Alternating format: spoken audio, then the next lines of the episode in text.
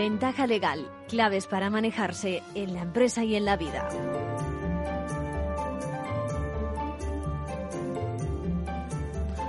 Bienvenidos, bienvenidos a una nueva edición de Ventaja Legal, este espacio orientado a divulgar temas, temas legales, claro. Bueno, les acercamos a, la empresa, a sus protagonistas y en general a todos los interesados en el mundo jurídico, que no son pocos. Bueno, empezaremos por contar con las novedades que nos trae la abogacía. Muy interesante, por cierto, un caso donde el trabajador acude a su puesto con síntomas de COVID y es despedido. Luego, luego les comentan ellos qué dice el juzgado.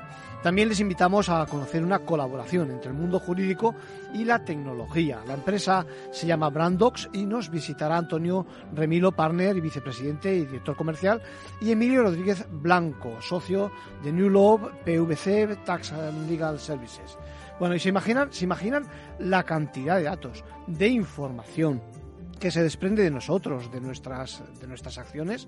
Fíjense, crece la preocupación por protegerlos y nos pregunta un grupo de trabajadores si es posible que la empresa aproveche esos documentos que firman, esos escritos que hacen pues eso, el desarrollo de su, de su trabajo, de su puño y letra, eh, para poder averiguar quién es el que potencialmente comete un delito. ¿Eh? En nuestra sección de manual de crisis lo vamos a comentar. Bueno, y alrededor de las eh, 13.30 vamos a contar con José Ramón Couso, presidente de la sección de Derecho Bancario del Ilustre Colegio de Abogados de Madrid, socio del despacho C. Magán, director corporativo, porque quiero que nos explique la convocatoria que tiene lugar el próximo día 28 y 29 de abril sobre derecho bancario. No hay que perdérsela. Bueno, nos visitará también Alberto Barrenechea, el flamante nuevo decano del ilustre Colegio de Procuradores de Madrid, a quien vamos a felicitar por el apoyo de sus compañeros. El anterior jueves, el 21 de abril, los procuradores votaron y vamos a, tener una nueva junta, ¿no? Eh, donde esa candidatura, encabezada por Alberto García Barranechea como decano y por Carmen Jiménez Cardona como vicedecana, ha obtenido el respaldo mayoritario de los electores convocados a las urnas. De los 690 votos, la candidatura ganadora obtuvo 492, por encima del 70%. Y ahora sí, vamos con las novedades de la abogacía.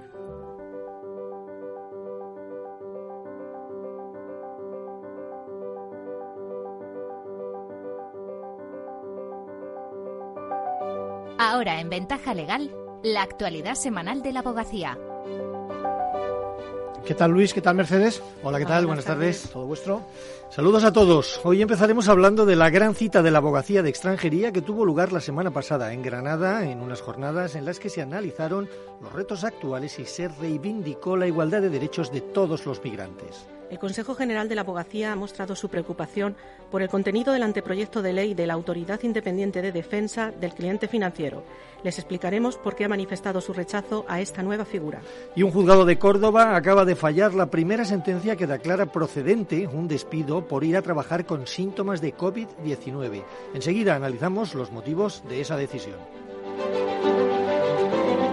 Comentamos de forma muy breve otras noticias de la última semana, porque arranca el primer curso de gestión de despachos Santander La Ley. Para montar un despacho no basta con el conocimiento jurídico, es necesario también saber de recursos humanos, marketing y hasta de ciberseguridad. Por eso la abogacía ha lanzado este curso que comenzó la semana pasada y se impartirá hasta junio. La abogacía solicita al Parlamento Europeo que actúe contra las ocupaciones ilegales de inmuebles en España. La decana del Colegio de la Abogacía de Mataró, María Pastor, acudió a Bruselas para instar a la Unión Europea a frenar el fenómeno Ocupa, que supone una vulneración del derecho a la propiedad. El Consejo General del Poder Judicial recomienda el uso de mascarilla en el interior de las sedes judiciales. Ha pedido responsabilidad individual para evitar contagios la aplicación privada del derecho de defensa de la competencia a análisis en la conferencia de los lunes. A cargo del abogado Blas González será esta tarde a partir de las cuatro y media. Puede seguirse online en formacionabogacía.es. La abogacía de extranjería se dio cita la semana pasada en Granada en la trigésima edición de las jornadas de extranjería y protección internacional organizadas por el Consejo General de la Abogacía bajo el lema distintos orígenes, mismos derechos. En la declaración de clausura se reclamó un mayor esfuerzo de solidaridad ante el aumento exponencial de víctimas de conflictos bélicos y regímenes autoritarios, se reivindicó la igualdad de derechos de todos los migrantes y se reafirmó el compromiso de la abogacía con el apoyo jurídico a todos ellos. Blas Jesús Imbroda es el presidente de la Subcomisión de Extranjería del Consejo. En estos trágicos momentos de la historia de la humanidad, donde las guerras, en vez de desaparecer, se incrementan brutalmente, la abogacía española denuncia todas las violaciones de los derechos humanos allá donde se produzcan y apoya jurídicamente a todos los grupos vulnerables, reafirmando su compromiso con el derecho humano a la paz y su solidaridad con las víctimas. Durante dos días, letrados de extranjería llegados de toda España analizaron los principales retos a los que tienen que hacer frente en la actualidad. La guerra en Ucrania, que ha generado el mayor desplazamiento poblacional desde la Segunda Guerra Mundial, tuvo un especial protagonismo. Se pidió a los letrados que colaboren con el mecanismo de recogida de pruebas de crímenes de guerra cometidos por Rusia, puesto en marcha por la abogacía, para remitirlas a la Corte Penal Internacional. Y se analizó en detalle el mecanismo de protección temporal activado para los ucranianos. Maricruz Fajardo, directora general de la Oficina de Asilo y Refugio, contó cómo se habían concedido ya más de 60.000 órdenes de protección temporal en nuestro país. Y también se debatió cómo avanzar hacia un procedimiento de asilo justo y eficaz. En este sentido, se reclamó un cambio de paradigma en las políticas de protección internacional para garantizar los derechos de los migrantes y favorecer su integración. Los participantes también denunciaron el aumento de la xenofobia en las sociedades occidentales. Felipe González Morales, que es el relator especial de Naciones Unidas para los Derechos Humanos de los Migrantes, pidió que se ataje la creciente criminalización de las eh, personas que tienen que huir por motivos políticos. Y también lamentó el doble rasero en la acogida, como se ha puesto de manifiesto en el tratamiento que se está dando a los ucranianos, muy diferente del que reciben los migrantes provenientes de Oriente Medio o de África. Además, eh, Felipe González Morales pidió que se avance en la creación de vías regulares de acceso a Europa. No se habló solo de la situación en Ucrania, también sobre la mesa estuvo el drama afgano, con el testimonio ofrecido por la abogada y deportista Nilofar Bayat, que huyó el año pasado tras el triunfo talibán, talibán.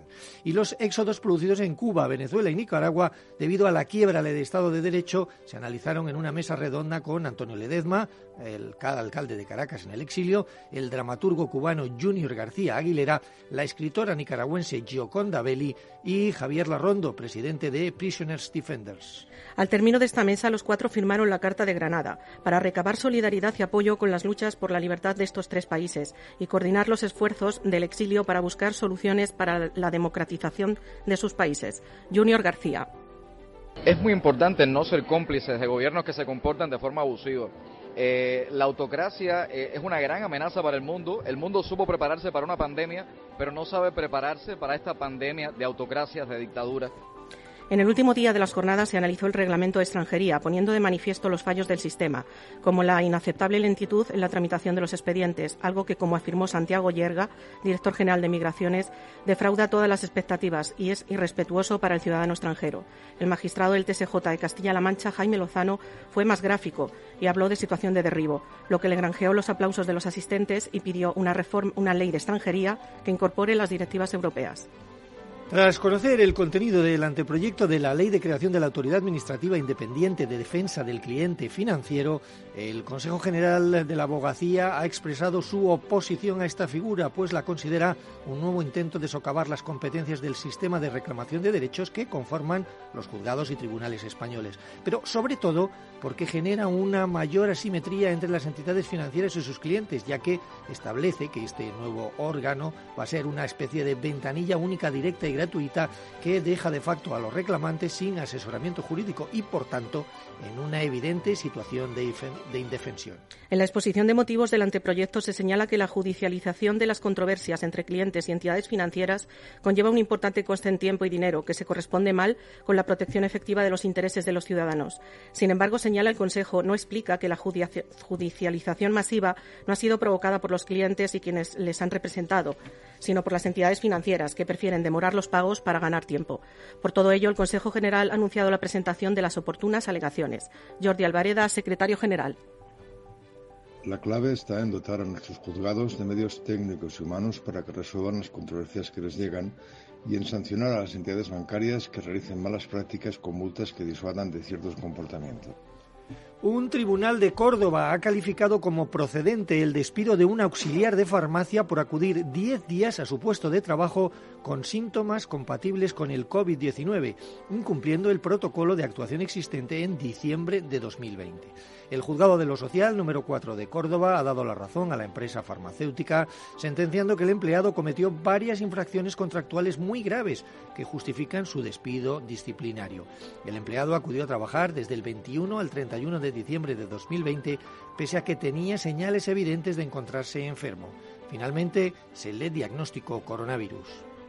En aquel momento, en caso de tener el más mínimo síntoma, era obligatorio el aislamiento automático y más al trabajar en el sector farmacéutico, donde se requiere un plus en cuanto al cumplimiento de las medidas sanitarias, afirma Francisco Rosa, del despacho especialista en Derecho Laboral Pérez Borbujo, que ha conseguido este fallo pionero era conocida por todos que ante la más mínima sospecha teníamos que confinarnos, pues era la única medida para evitar el contagio.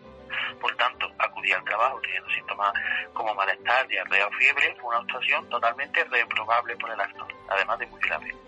El trabajador no solo ha perdido su empleo, sino la indemnización que le hubiera correspondido después de más de 30 años trabajando. Contra la sentencia cabe recurso de suplicación ante el TSJ de Andalucía. Y terminamos con el abogado de la semana, quien es en esta ocasión Mercedes y por qué. Se trata de Pedro Poza. Ha logrado que el Tribunal Superior de Justicia de Murcia declare improcedente el despido de un jefe de seguridad acusado de filtrar clientes a la competencia. La empresa que se dedica a la vigilancia utilizó las pruebas encontradas en el ordenador del trabajador para justificar el despido, pero el tribunal señala que las empresas no pueden registrar el ordenador o el móvil del trabajo sin previo aviso y tampoco pueden despedir al trabajador por lo encontrado en ese registro fue una actuación eh, desproporcionada por parte de la empresa. Bueno, es decir, la empresa, en ejercicio de su poder de dirección y de control, pues tiene legitimidad para, registrar, para fiscalizar y para controlar la actividad de los trabajadores en esos dispositivos, pero siempre y cuando haya informado previamente. Oiga ustedes, el uso que se le va a dar a estos dispositivos es este, tiene esta el trabajador había firmado un documento de confidencialidad por el que se comprometía a no revelar a terceros información alguna de la compañía. Sin embargo, a pesar de que se encontraron pruebas que confirmaban la transferencia de información, el tribunal asegura que estas pruebas han sido obtenidas de forma ilícita. La sentencia ha sido recurrida ahora ante el Supremo. Enhorabuena al abogado por ese interesante fallo. Con eso terminamos. Es todo por hoy. Hasta la semana que viene. Gracias, Mercedes. Gracias, Luis.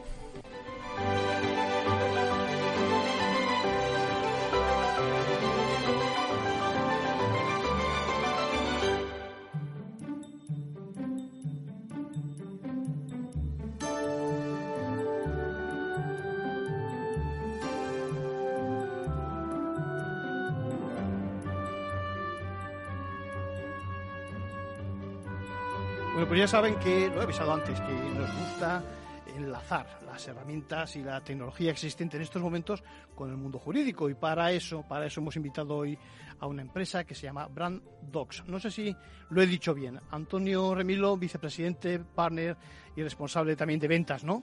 ¿Qué tal? Muy buenas tardes, lo has dicho perfectamente. Y tenemos también con nosotros a Emilio Rodríguez Blanco, socio de New Law, de Tex Tax and Partners de, ¿no? ¿Cómo es exactamente? Cuéntame, de PwC Tax and Legal Services. bueno, pues eso es.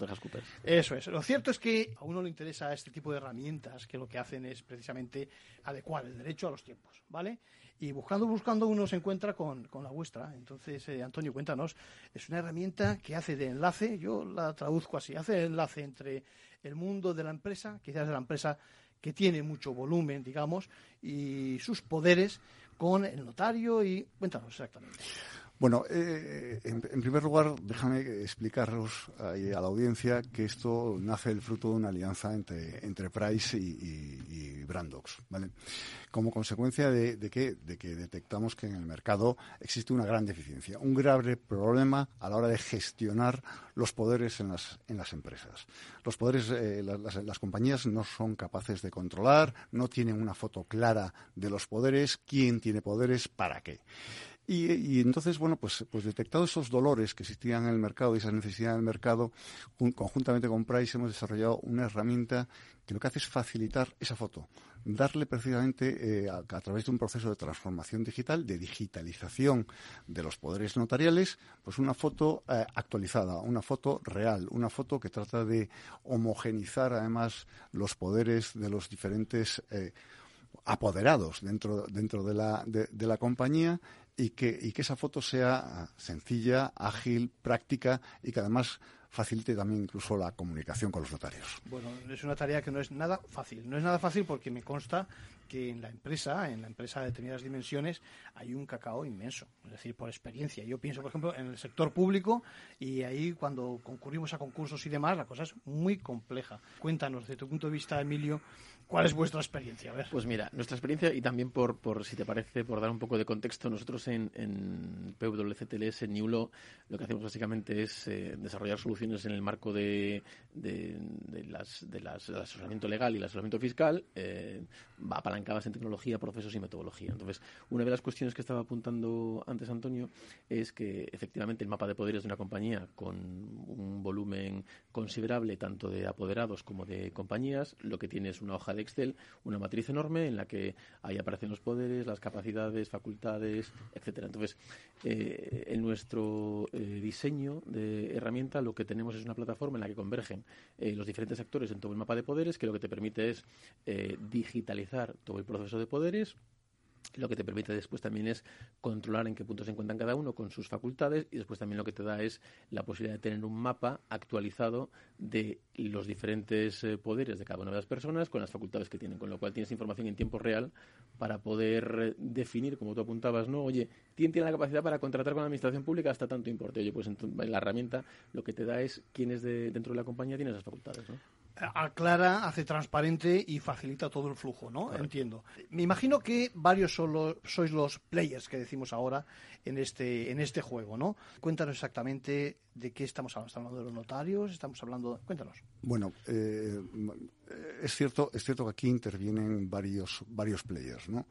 Y uno de ellos, y es muy, muy relevante, son, son los notarios. Todos creo que conocemos cuál es la situación del, notariado actualmente en España y la situación particular incluso de, España dentro del mercado no solo europeo, sino de la OCDE, de los países de la, de la OCDE. Eh, además del notario, interviene eh, lógicamente el responsable eh, jurídico de las grandes de las grandes compañías, es decir, la persona que se encarga de generar esa o facultar a los apoderados con los diferentes niveles o con los diferentes estatus que deben de tener cada uno de los apoderados dentro dentro de la compañía. Y en tercer lugar, está el receptor de esos, de esos poderes. Bueno, la herramienta lo que nos permite, la plataforma lo que nos permite es poner a jugar y coordinar eh, a, estos tres players en cada uno de los momentos de una forma eh, totalmente digitalización, digitalizada y por tanto eh, eficaz, generando un flujo hacia el notario eh, para que los intervinientes puedan ir a firmar, eh, se generen esos poderes, esos poderes estén eh, firmados ante notario y un flujo, digamos, de salida del, notario hacia la compañía, de tal manera que la compañía registre sus poderes, entre dentro, de la plataforma digitalizada y tenga un marco de actuación con sistemas de alerta, con conocimiento de cuál es el estatus de, ese, de, ese, de ese poder, o una situación que sucede todos los días, ¿no? Una baja en la compañía. Una persona con poderes es baja en una compañía y, y, y, y probablemente el responsable jurídico eh, desconozca que esa persona... Es, el último, es, el último, que se entera. Desconozca que la persona ha causado baja en la compañía y, por tanto, esos poderes siguen vivos. Bueno, pues eh, la herramienta lo que permite es eh, con, estar conectado con, el área de recursos humanos y, por tanto, que se generen alarmas cuando se genere una baja. Y esa baja de esa persona genera la baja. me imagino, por decirlo de alguna forma, que lo de menos es la cita, que también estará incluida en todo este flujo y, por lo tanto, la cita se facilita también, ¿no? La cita me refiero con, con el profesional y demás, ¿no? Efectivamente, tal y como apuntas, la cita es quizá lo menos relevante de todo, porque sí que es, un acto que el cual, bueno, pues dada la legislación española actualmente, no nos podemos saltar. Hay una cita, lo que ayudamos también es a concertar esa cita. Ponemos de acuerdo al notario, el notario tiene capacidad para ofrecer diferentes eh, eh, slots disponibles en su, en, su agenda y, y, el, y el el poder dante, bueno, aceptar, cambiar, eh, indicar otros, otras, otros horarios disponibles, etcétera, etcétera. Emilio, por lo que imagino, eh, participáis también estandarizando de alguna forma eh, el, cuadro de poderes, ¿no? Es decir, que de alguna forma los que estén, los que sepan de lo que estamos hablando, unas veces los poderes son solidarios, otras veces son de tipo que sea. En cualquier caso, cómo se superponen, etcétera, etcétera. Eso es importantísimo y ahí intervenís vosotros, ¿no? Sí, básicamente al final eh, lo que se trata es eh, coger eh, toda esa artesanía en la gestión del mapa de poderes de la Haces compañía. bien en decir artesanía, ¿eh? porque hay más, hay mucho arte ahí detrás. Correcto, hay, hay arte y hay manualidad. ¿no? Entonces, es, es esa función más artesanal que se venía desarrollando hasta la fecha y que efectivamente hacía en muchos casos ingobernable ¿no? la capacidad de poder decir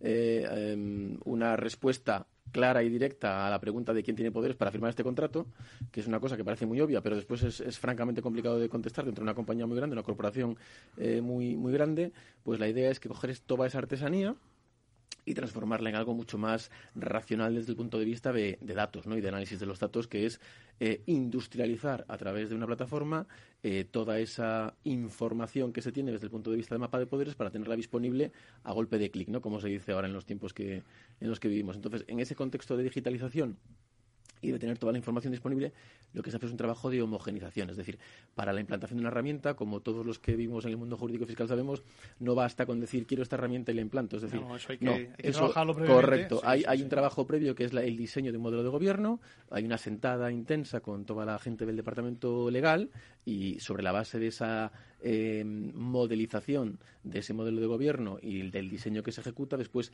la herramienta lo que tiene que atender es a las funcionalidades propias que le hemos pedido, con lo cual hay una homogenización de las facultades, hay un lenguaje común que se utiliza, pues si tienes una facultad para contratar entre 100 y 500 mil, a eso le ponemos un código que es R1, lo que te permite después tratar esos datos de una manera muchísimo más ordenada. Claro, racionalizar de alguna forma también. Correcto. Oye, me parece fenomenal esta, esta fusión entre el mundo legal y el mundo de la tecnología que nos hace falta. Gracias por contar con nosotros para difundirla y seguimos en contacto, Antonio y Emilio, ¿de acuerdo? Por favor, un placer. Muchísimas gracias a vosotros. Muchísimas gracias.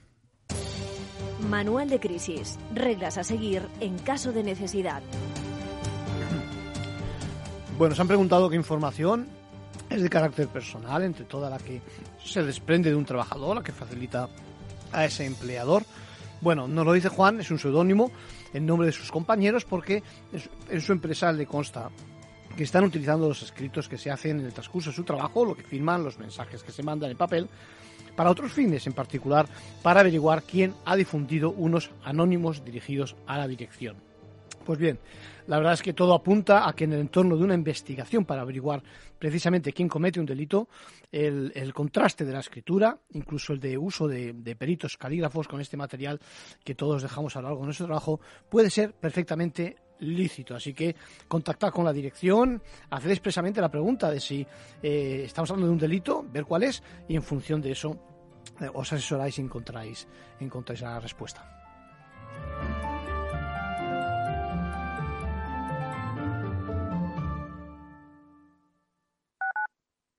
Capital Radio Madrid 103.2. Nueva frecuencia, nuevo sonido. Disfruta de la mejor cocina gallega en Montes de Galicia. Todo un clásico moderno en el barrio de Salamanca. Disfruta de la variada dieta atlántica, de las mejores carnes y pescados tratados con respeto y transparencia y regados con una de las mejores bodegas de la zona. En grupo, en familia o en pareja, Montes de Galicia te ofrece el espacio perfecto en cada ocasión. ¿Qué es ir más allá? Con Arval podrás llegar donde te propongas de la forma más sostenible y desplazarte como y cuando necesites con una oferta de renting sostenible, segura y conectada. Y preocuparte solo de conducir porque nosotros nos ocupamos del resto. Arval, la transición energética arranca aquí. Más información en arval.es.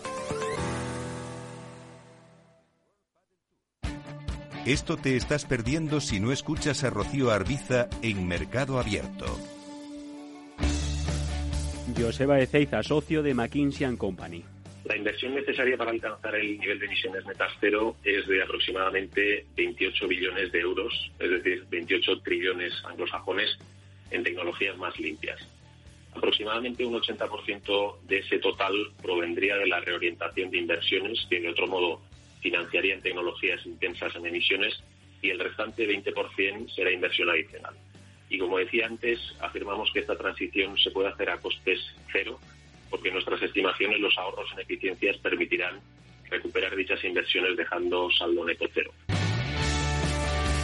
Mercado Abierto con Rocío Arbiza.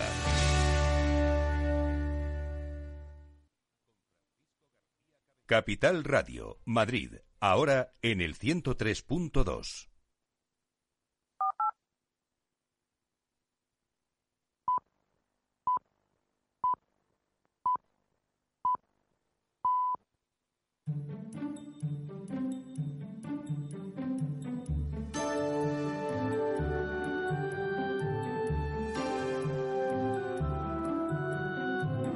Ventaja legal con Arcadio García Montoro.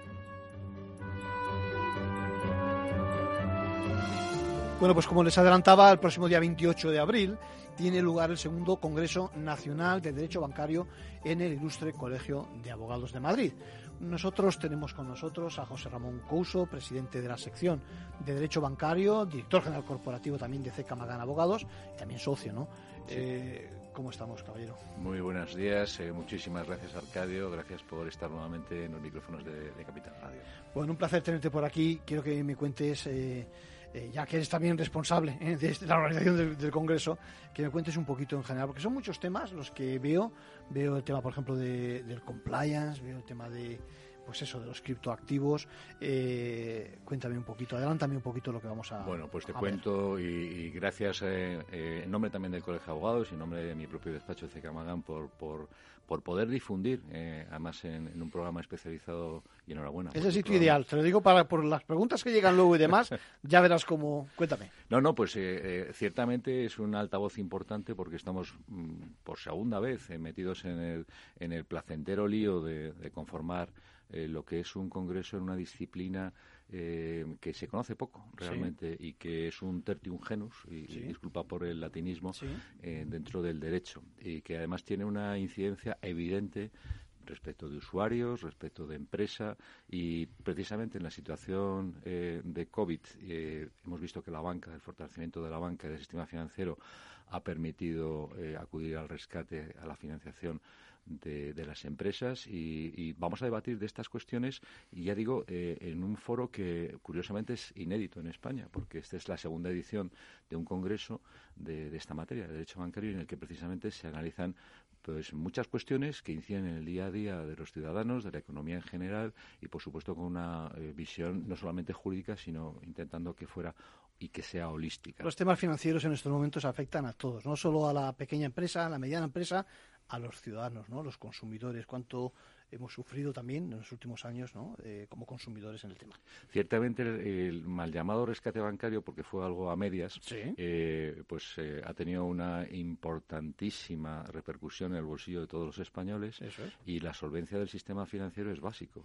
no se ha rescatado a las entidades bancarias, lo que se ha hecho es permitir que las entidades bancarias sean solventes y que todos los ahorradores, todas las personas físicas, todas las empresas que tenemos nuestros ahorros, nuestros depósitos en las entidades bancarias, pues tengan la posibilidad de, recuperarlos. Y, eso creo que afortunadamente. No ha fallado el sistema. no ha fallado el sistema y en esta situación eh, sobrevenida de forma tan, tan, tan súbita, eh, en, marzo de 2019, ha demostrado que el sector bancario ha estado en la trinchera, ha estado Em, eh, en el apoyo, en la firma de los ICOs y, ciertamente, igual que aplaudíamos a los médicos, no voy a hacer una, una loa de las entidades banqueras, pero sí poner en valor el que todos los bancos se han considerado un sector de, primera necesidad, eh, todas las agencias han estado abiertas, igual que otros ámbitos, como el notariado, por ejemplo. y se ha firmado, y se ha firmado sus préstamos, eh, había un músculo importante en las entidades que están saneadas, y eso es un aspecto que también vamos a tratar Vamos a ver eh, qué, futuro tiene el sector bancario, porque hay muchas eh, incógnitas. Hay muchas posibilidades, pero hay muchas incógnitas. Eh, es cierto que es un sector hiper mega regulado, y perdona la expresión, en la que desde la crisis de 2008, Lehman Brothers, se ha producido una enorme cantidad de normas de supervisión, de regulación, de exigencias, ahora también respecto a la sostenibilidad, y esto determina que haya otros competidores los Facebook, etcétera, que ya se están dando eh, cuenta de que tienen que, entrar en el sector. Y, todo ello une además con otra cuestión que, supongo que, a los oyentes les preocupará mucho o les interesará, que son los famosos criptoactivos. Antes que eso, el cumplimiento normativo, el famoso compliance y, por supuesto, el gobierno corporativo. Eh, ahí todavía hay mucho que hacer, ¿no? Pues yo creo que es, eh, em, hay mucho que hacer, pero se ha recorrido mucho. Se ha recorrido mucho. Fijaos que en 2012, cuando, ya hace 10 años, ¿eh? cuando se crea SARE, por ejemplo, el, Sí, el sí. mal llamado Alcomalo, Sí, la Sociedad de Gestión de Activos, eh, ya se impone a España en ese memorándum, en ese rescate bancario, se impone normas de compliance, normas de buen gobierno, normas de cumplimiento incluso antes de que saliera una directiva que salió posteriormente en 2014 y que luego modificó la ley de sociedades de capital, pero ya se impuso la existencia de comités de auditoría, de comités de nombramientos y retribuciones, de transparencia en la información, de conducta y además normas también para que los directivos, en este caso Sareb no es una entidad bancaria, pero para que los directivos las entidades bancarias cumplan con unos mínimos muy altos de profesionalidad, de experiencia y de solvencia personal y profesional. Eso eh, cala en todo el sector bancario y debe calar eh, no solamente el sector bancario, sino con las normas de compliance, creo que eh, nos deben preocupar a todos, ¿no? Bueno, es hora de que hablemos de, de tacos, parece, ¿eh? de criptoactivos, de Sí. Bitcoin, ¿eh? de blockchain, de ese tipo de cosas. Vais a tocar ese tema ¿eh? en la jornada. Pues fíjate, eh, eh, ya en, el, eh, en la sección de Derecho Bancario, que bueno, pues tengo el honor de, de presidir en el Colegio de Abogados de Madrid, ya hemos tratado en varias ocasiones de todo lo que implica la tecnología eh, y la seguridad bancaria. Mm, Los criptoactivos es un aspecto más y no menor, ni mucho menos, de, lo que supone la tecnología eh, global eh, y la seguridad para los inversores barra en algunos casos ahorradores que piensan que están eh, utilizando estas eh, fórmulas eh, de inversión como, como fórmulas de, de- de depósito y no es cierto. La escasa regulación de los criptoactivos preocupa y ya el Banco de España, la Comisión Nacional del Mercado de Valores, mostró su preocupación y en forma además de, de- de- consulta y ahora la Comisión Nacional del Mercado de Valores en forma de una circular reciente estará en el Congreso precisamente el director de, Seguridad y Ciberseguridad de la Comisión Nacional del Mercado de Valores, también eh, la subgobernadora del Banco de España, nos va a hablar de estos temas. Porque mm, yo no quiero ser eh, ni mucho menos eh, agorero, pero ciertamente hay una gran incertidumbre y hay poca seguridad. Nos encontramos con un sector bancario enormemente regulado que pretende y creo que logra asegurar la solvencia de las entidades y que los depositantes podamos recuperar nuestros ahorros y sin embargo criptoactivos eh, a golpe de móvil a clic de ratón eh, mm, puede suponer eh, Déjame una que, lo diga, estafa déjame que lo diga así, menudo peligro. Me gusta oír lo de estafa porque uno es muy pesadito precisamente dando, eh, divulgando ¿eh? tanto las circulares de la CNMV, etcétera, y, y avisando a la gente de que, ojo, que son productos de alto riesgo y que hay que saber manejarse muy bien ¿no? para poder eh, asumir por lo menos los riesgos, ¿no? Sí. porque si alguien asume los riesgos, allá él, ¿no? con, con su dinero, con lo que fuera. Eh, déjame que te pregunte, eh, y otro tema fundamental, y más en esta emisora, todo el tema de reestructuración, eh, de refinanciación de empresas en unos momentos en los que lo estamos pasando todos muy mal. ¿eh? Pues eh, también tenemos una mesa redonda con especialistas de máximo nivel. Además, hemos intentado que confluya en, un ámbito de colaboración público-privada, tanto responsables públicos, la secretaria general del ICO, El secretario general de la SEPI, eh, expertos eh, en reestructuraciones eh, de entidades bancarias directamente como Banco Santander, CaixaBank o Ujú. el exconsejero de Economía de la Comunidad de Madrid, etcétera. eh, eh, por- Magistrados también, sí. Efectivamente, Sí, eh, tenemos magistrados. la verdad es que el elenco de personas que viene al Congreso es, es más que relevante. En mi opinión, son 53 autoridades públicas, profesionales, catedráticos, desde el Banco Central Europeo también, desde muchos ámbitos. Pero respecto de reestructuraciones en concreto, si me permite, yo creo que hay un cambio de paradigma en el momento actual. Eh, Europa nos dice desde el 2019, con mayor o menor fortuna, pero aplicable a los 26 Estados miembros de la Unión Europea, eh, que hay que cambiar, que, que el sistema procesal concursal, y eso sí que es cierto, nos ha enseñado la práctica, eh, conlleva la liquidación de las empresas. Es que esa es la práctica. Por desgracia, al final siempre hablamos de liquidación y de disolución, ¿no? Sí. con lo que implica de pérdida de puestos de trabajo, de esfuerzos de la Administración de la Justicia, de todos los agentes que operan, eh, no solamente abogados, procuradores de la propia empresa, y sobre todo con un sistema garantista que está muy bien para muchas cosas, pero que se, con- vamos, se, se denota y se vislumbra como inoperante a la hora hora de dar solución a, las situaciones de insolvencia actual, inminente, eh, que pueda tener una, una, compañía. Hay que buscar eficiencia, evidentemente. Y esa es la idea que tiene la directiva del 19 y se ha trabajado mucho en ello, en un proyecto que mm, ciertamente ha recibido muchas críticas desde el punto de vista técnico porque desjudicializa la insolvencia. Pero es que eso implica que nos va a hacer responsables a entidades bancarias, a abogados, a empresas, nos va a responsabilizar. Ya no va a estar el papá juez que nos va a decir o el papá administrador concursal. No, no. Aquí, señores, se trata de salvar una empresa. Y para salvar una empresa se nos va a dar, se nos va a ampliar el toolbox, la caja de herramientas. ¿Qué vamos a poder hacer en una reestructuración? Vamos a poder capitalizar créditos, vamos a poder eh, obligar a arrastrar a otros acreedores disidentes, vamos a poder vender unidades productivas sin echar el cierre. Eso se hace en Estados Unidos, el Chapter 11. Todos vemos que General Motors entra en, en un momento determinado en una suspensión de pagos y en pocos días eh, sale, sale, del paso. Sale. y no se ha pedido, no se ha perdido puesto de trabajo, no se ha dañado a la marca, no se ha echado el cierre. Eh, no tiene nada que ver vender una cadena. Esos, intangibles, esos intangibles son fundamentales. Esenciales. Y además, fíjate, eh, me gusta también el hecho de que, lo has dicho tú, haya más responsables en esta cadena, digamos, para mm. solucionar el tema, ¿no? Es mm. decir, que no solo pensemos en, la justicia, en el, sistema clásico de justicia, ¿no? Eh, sí, porque eh, ciertamente creo que los jueces mercantiles son heroicos. Algún juez mercantil eh, con cuatro funcionarios y, empapelado el juzgado, solo hay que acudir a los juzgados mercantiles en una ocasión y ver que para sentarse normalmente te quitan tomos de papeles y de legajos, efectivamente, y, su labor es, en mi opinión, heroica en muchos casos.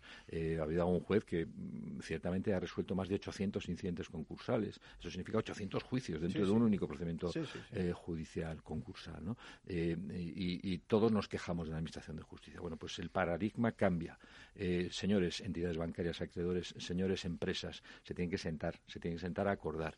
Y habrá casos en que el acuerdo pase por pérdida de poder, por cambio de equipo directivo, por venta bueno, de unidad bueno, pero hay que hacer, hay que hacer cesiones, ¿no? Quizás, sí. Y quitas. Y, quitas. y habrá que decirle a los bancos, ¿qué prefiere usted? ¿Una quita del 20% o, o ir al juzgado? Mm, es así de Habrá que decirlo también a la Seguridad Social, ¿no? Y Hacienda. Has ¿eh? tocado un. Claro, porque es que siempre, siempre parece que eso se quedan ahí con privilegios, ¿no? Has tocado un punto esencial. La directiva no obliga a, que, a que la transposición en los estados no se toquen los créditos públicos. Sin embargo, en el sistema español sí que en lo que está ahora en trámite, en este proyecto de ley que se está tramitando, eh, los créditos de la agencia tributaria y de la Seguridad Social no se pueden tocar. Se pueden fraccionar, se pueden aplazar y eso, en mi opinión, pero es mi humilde opinión, no la del Colegio de Abogados ni de mi despacho, eh, pues creo que no contribuye a la solución en algunos casos. Ya te lo digo también yo como letrado, no solo contribuye, hay que, hay que permitir ¿no? una salida, una, una luz al final del túnel, ¿no? y ahí tenemos un escollo. Yo creo que tenemos ahí un escollo, pero ahora mismo me parece que ese escollo nos vamos a tener que sortearle, pero no vamos a poder eh, suprimirle. Pues imagino que es un eh, la cosa, las cosas evolucionan, ¿no? y me imagino que alguna vez se entenderá. Lo mismo que se entiende ahora que no hace falta judicializar algo para que se solucione, ¿no? Eh, me imagino que alguna vez, bueno, pues, eh, uno tiene confianza en el futuro. ¿eh? y, si me permites también, Arcadio, solo comentarte que hay alguna otra cuestión que creo que puede ser de interés para los para los oyentes. Por ejemplo, los fondos Next Generation. Muy interesante, sí. el final de la moratoria concursal y el vencimiento de los ICO precisamente en, el Congreso también vendrán los responsables en esta materia. ¿no? ¿En qué situación nos quedamos ahora? Eh, ¿Cómo se van a gestionar los créditos ICO? ¿Se van a poder refinanciar? Las entidades bancarias, además, que tienen la obligación de sanear sus balances y vender operaciones cuando son morosas, ¿van a poder vender los créditos ICO? Eh, ¿Se va a mantener la garantía? ¿Cómo se va a ejecutar ese aval del Estado del 80%? ¿Y eso lo vamos a solucionar el próximo día 28? Yo creo que todo, todo, todo, todo, no. pero alguna cosa sí que vamos a reflexionar lo vamos a reflexionar y fundamental. Me queda solo el tema de la sostenibilidad, es decir, esto es un tema inevitable en estos momentos, ¿no? Imagino que también le vamos a dedicar tiempo. Sí, eh, eh, además la sostenibilidad en el sector bancario creo que es un gran desconocido. Es un gran desconocido porque desde el 1 de enero de 2022, y esto, esto ha venido no para quedarse, sino para avanzar mucho más, al igual que cuando eh, quieres invertir en un fondo de inversión ya tiene que tener, claro, los criterios ESG, usted sostenible, donde invierte, etcétera. Bueno, pues ahora las entidades bancarias a la hora de dar financiación se la van van a poner más cara a quien eh, no cumpla con la economía circular, eh, emita eh, carbono, etcétera, etcétera, etcétera. Eso está ya. hay grandes compañías que ya están muy preocupadas. Las medianas empresas todavía yo creo que lo desconocen. Pero los bancos han introducido en sus propios comités de dirección a los responsables de sostenibilidad del banco. Esto ya no es una cuestión quimérica o, de buen gobierno. Tiene una participación activa, ya se encuentra con otros jugadores del tema. Lo, más claro es que si tú contaminas vas a pagar más por tu financiación, así de claro. Eh, José Ramón Couso, eh, un placer tenerte por Ventaja Legal y por Capital Radio. Muchas gracias. Eh, ya te preguntaré más cosas más adelante, que hay temas muy interesantes y en cualquier caso invitamos a que el próximo día 28 y 29 acudamos al Colegio de Abogados de Madrid para precisamente estas jornadas en materia de derecho bancario. Un placer tenerte por aquí. Muchas gracias, Arcadio, y enhorabuena por tu gran programa. Muchas gracias.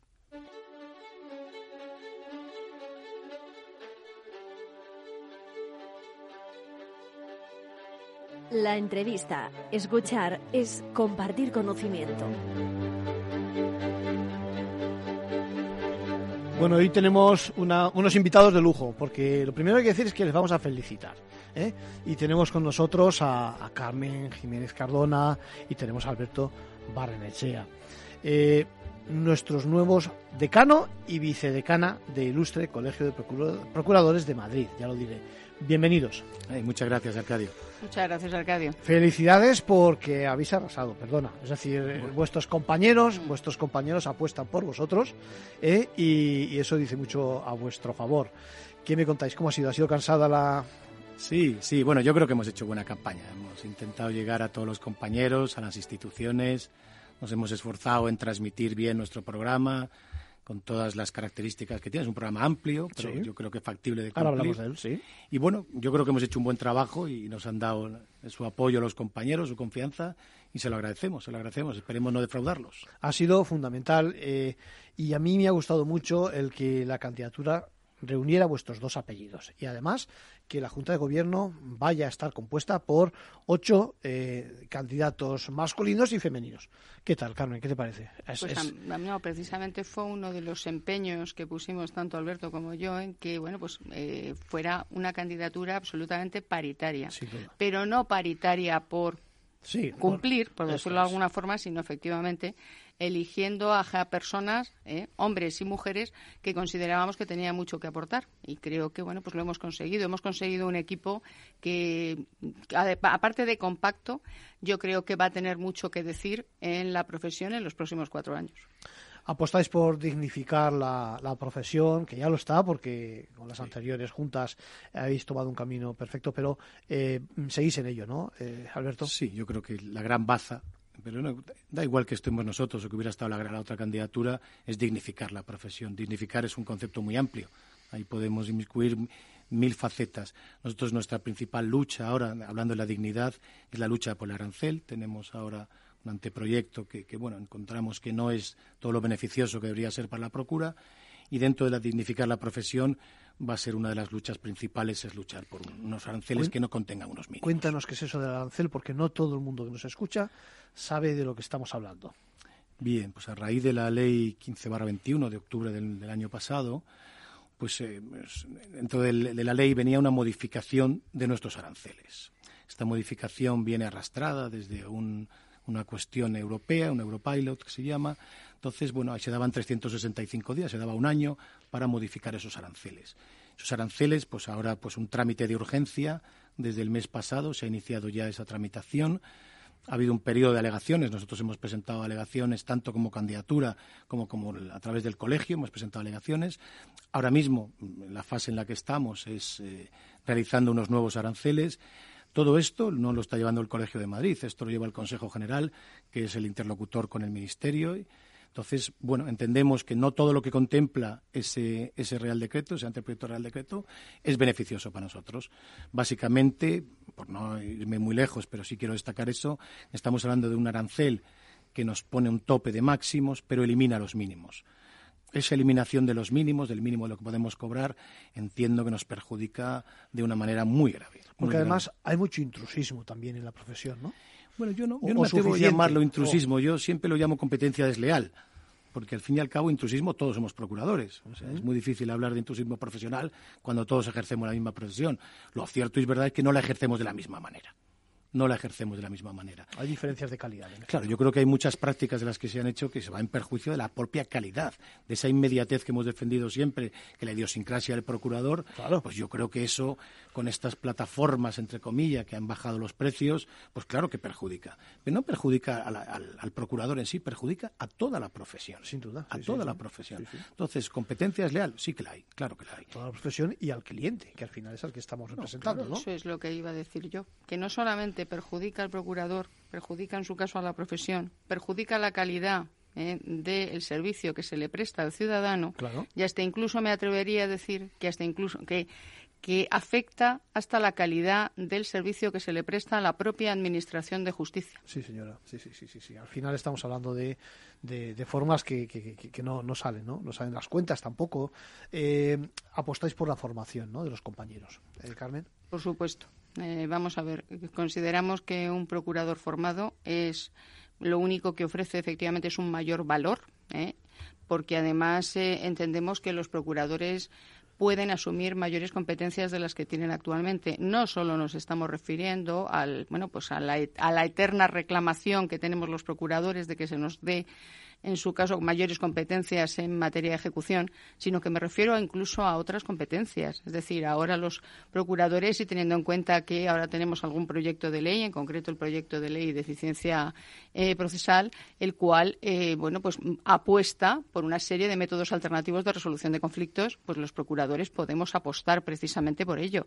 yo entiendo que somos eh, profesionales del derecho, que tenemos en su caso competencias y podemos con la forma llegar a, bueno, pues a, realizar en su caso todas aquellas todas aquellas funciones que se nos puedan realmente llegar llegar a asumir, vamos, que podamos llegar a asumir. O sea, creo sinceramente que así es. ¿Mm? Continuáis con un colegio saneado económicamente y eso es fundamental, ¿no, Alberto? Eso es básico. Eso es básico. No podemos ah, intentar desarrollar ninguna actividad si no tenemos solvencia económica. El colegio, hace siete años, cuando lo cogió Gabriel de Diego, el anterior decano, la situación económica no era, no era la de ahora. Evidentemente ha mejorado muchísimo. Eso ha hecho posicionar al colegio de una manera muy estable. La proyección a futuro también es muy estable entonces nos permite hacer reformas pues en informática, que para nosotros es básico, que nuestros programas estén de acuerdo con todas las novedades que se están, que se están viniendo ahora. Entonces, en ese aspecto, la solvencia económica e institucional del colegio está fuera de duda. Aunque me temo que hay una cosa que no vais a poder solucionar, ¿eh? y esto es un tono irónico el que utilizo, ¿eh? es decir, y es que no existan, que cesen los papeles en la Administración de Justicia. ¿no? El papel cero es una quimera. Cero es una el papel cero es una quimera. Incluso yo creo que no hemos mejorados y con eso muchas veces estamos perjudicados. O sea, desde el punto de que tú presentas una demanda de manera telemática, maravilloso, todo en tu despacho, y al tercer día te encuentras con un requerimiento que te dice que lleves copias en papel de la misma demanda que tú has presentado de manera telemática. Es un contrasentido. Es que es un contrasentido. Es que nosotros sí, es verdad que hemos hecho los deberes, pero no todos los deberes son nuestros. Hay, algo que todavía hay que desarrollar. Está claro que por vuestra parte eh, vuestra labor es dura porque en primer lugar lleváis la oficina, lo hemos comentado en otras ocasiones, la oficina en vuestro teléfono, en vuestro ordenador, en vuestro maletín. Y déjame, me gustaría preguntaros acerca de también de, pues de todo lo relacionado con la electrónica que ofrece la administración, lo que estamos diciendo. Es decir, no se ven visos, ¿no? De que de avance en ese sentido. ¿Qué, qué parece, Carmen? A ver, eh, la Comunidad de Madrid ahora parece que avanza precisamente en su caso en, el tema tecnológico y de hecho, bueno, pues ya está empezando a aprobar el expediente judicial electrónico. Eh, que ese es uno de los problemas que hemos tenido precisamente los procuradores de Madrid, que como consecuencia de lo que hablabas hace un momento, de lo del tema del papel cero, ¿no?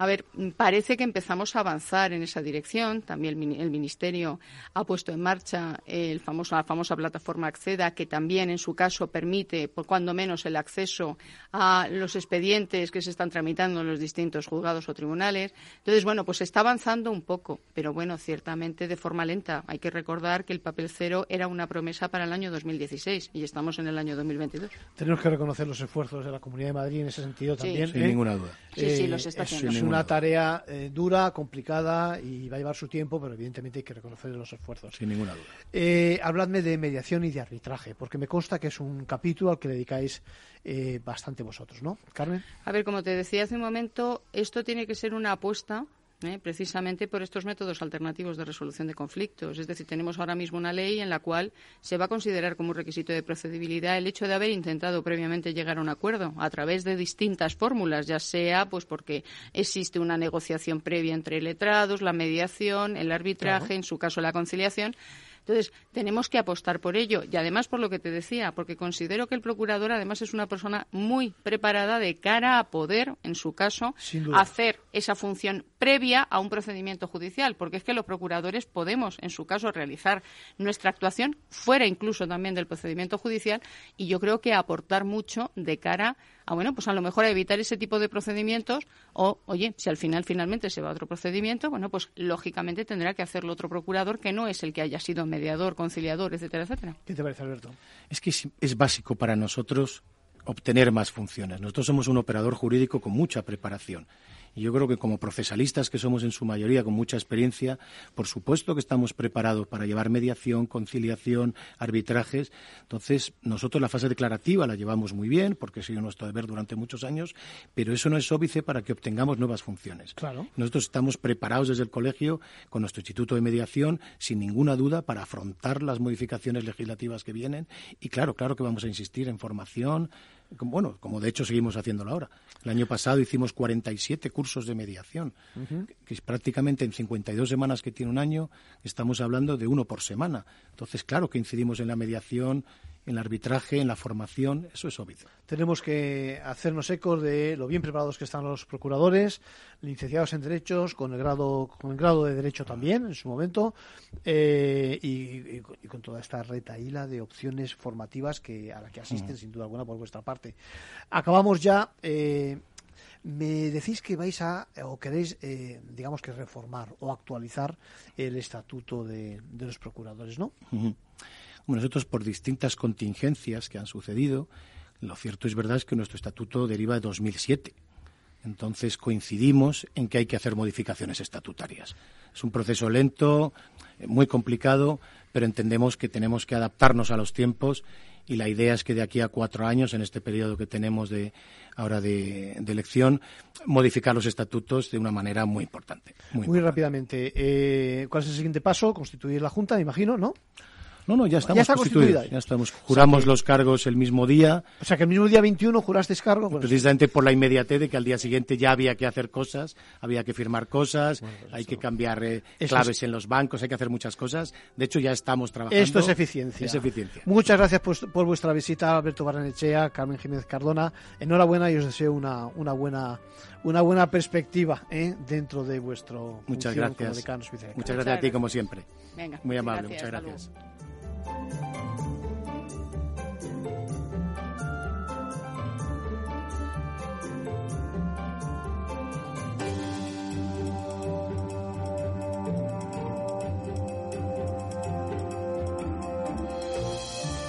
Ventaja legal con Arcadio García Montoro.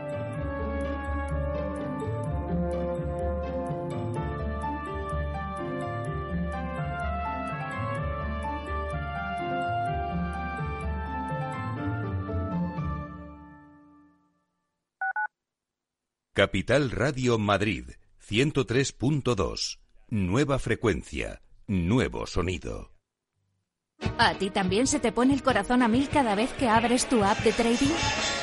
Si la respuesta es sí, entonces eres uno de los nuestros y te queremos en la séptima edición de nuestro gran evento Efecto Trading. Eventos que hablen de bolsa, muchos. Como Efecto Trading, ninguno. A punta a punta, del 25 de abril al 4 de mayo en formato online con más de 20 ponentes confirmados. En Econor, Jesús Sánchez Bermejo, Francisca Serrano, David Aranzábal, Niño Becerra, Yuri Rabasa, José Luis Cava, David Galán. Pon a tope tu trading con IGE en esta séptima edición de Efecto Trading.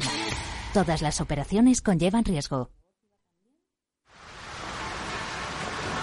¿Has vuelto a los atascos? forma parte de la vida de Madrid y esa vida va aparejado con atasco. Realmente el atasco que te absorbe la energía es el de la entrada a trabajar o cuando llegas tarde a una reunión o cuando vas a dejar a tu hijo en el colegio y va a perder va a perderse la primera hora de clase. Cuando vengas a Madrid, chulona mí. Reconduce tus números. Voy a ser temperatriz de lavapiés. Desatasca tus inversiones. Y alfombrarte con claveles la gran vía. Recalibra tus cuentas. Bañarte con vinillo de Jerez. Que no se atasque tu economía. Sintoniza Capital Radio. No me gusta el mundo atascado. Los lunes, de 10 y 5 a 11 de la noche, escucha en Capital Radio Una periodista en zapatillas, el programa que te acerca el deporte y la vida sana, dirigido y presentado por Samantha Chocrón. Información sobre carreras, entrevistas a profesionales de la salud, la solidaridad en el mundo del running, todo esto y mucho más te lo ofrece Samantha Chocrón, una periodista en zapatillas.